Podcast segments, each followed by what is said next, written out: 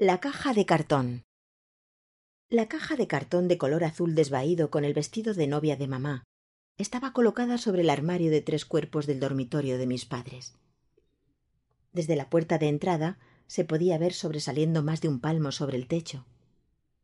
Fue mamá quien me contó que allí estaba el vestido blanco y que algún día, cuando fuera mayor, me lo enseñaría. Lo decía señalando la fotografía de boda enmarcada en plata que presidía el aparador del comedor, frente al trinchero. En ella, mamá estaba guapísima, como una modelo, con un cuerpo muy estilizado. Papá, serio, con su bigote de siempre. La tenía agarrada por su fina cintura, acercándola hacia sí. Ella nunca me enseñó el vestido, pero yo sí lo vi antes de que desapareciera del techo del armario.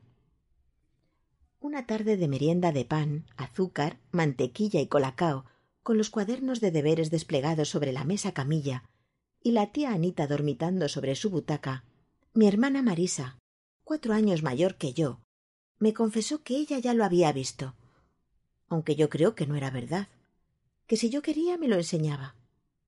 Pudo más mi deseo que el miedo a que la tía se despertara o que mamá regresara y nos pillara husmeando en sus cosas.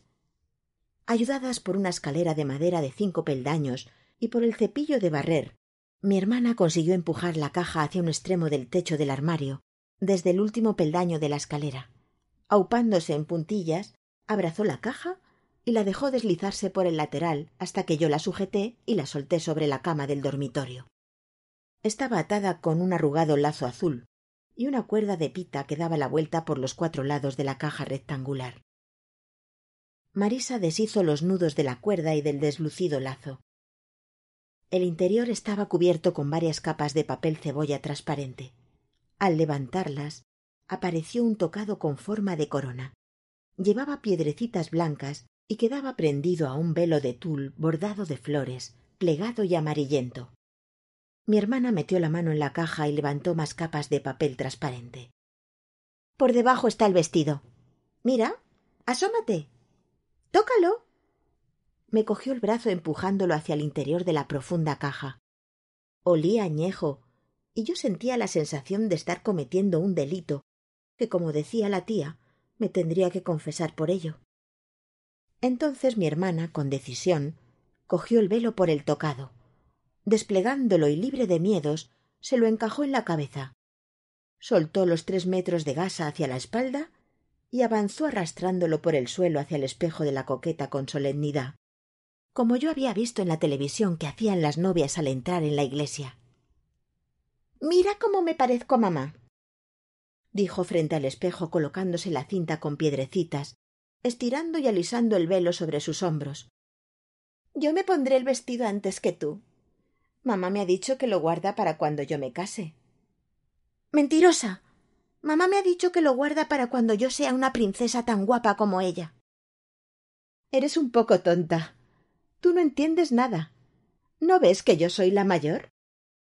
Con desdén, mi hermana cogió su merienda con colacao que habíamos dejado sobre la esquina de la coqueta, y como si realmente fuera una chica mayor, en un gesto lleno de sensualidad, dio un mordisco al pan. Sus labios se quedaron oscuros del polvo del cacao con la rebanada en la mano giró como si fuera a bailar, pero sus pies se engancharon en el velo y al sujetarse echándose sobre la pared cayó la loncha de pan, quedando tumbo sobre el tul, fue dejando un rastro untuoso de mantequilla teñida de colacao hasta que se estrelló en el suelo, sobre el velo arrugado, con el pringue hacia abajo. Un pavoroso silencio llenó la habitación. Ambas contemplábamos el desastre mudas inmovilizadas, pensando en las consecuencias del cataclismo.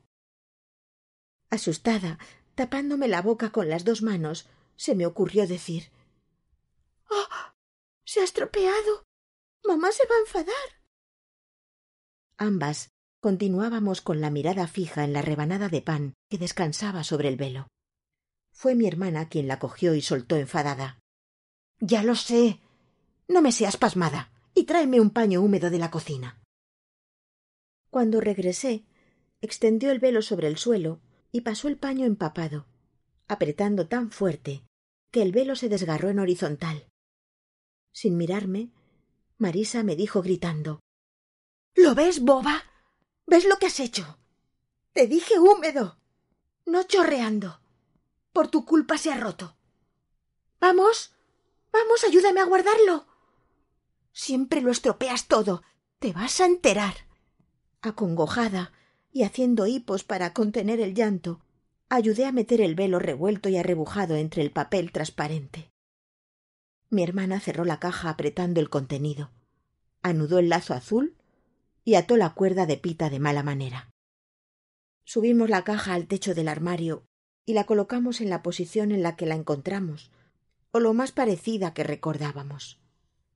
Recogimos toda huella del desastre y regresamos al cuarto de estar. La tía seguía dormida sobre la butaca. Cuando oímos la cerradura en la puerta y a mamá diciendo que ya estaba en casa, Marisa levantó la cabeza del cuaderno para soltar en un ronco susurro. Como digas algo, te mato. No olvides que tú has tenido la culpa por querer ver el vestido y traer el paño empapado. Desde entonces, la sombra del terror y la pesadumbre de la mala conciencia se cernían sobre mí al mirar la fotografía de boda de mis padres sobre el aparador. A su dormitorio no entraba, por el pánico que me daba ver la caja sobre el alto del armario. Mi hermana dejó de jugar conmigo, porque por entonces empezó a preocuparse y ocuparse de cosas de chicas mayores. A mí me angustiaba la culpa. La tía Anita murió dos años más tarde, y ese mismo año papá se fue a trabajar a Argentina dijo que nosotras iríamos más adelante, que nos encontraríamos allí. Pero eso jamás sucedió. Poco después mamá quitó la fotografía de boda del aparador, y todas en las que estaba él.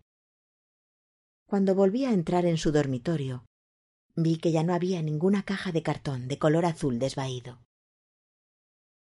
Es un texto de Nati Ruiz. Voz Elda Hidalgo.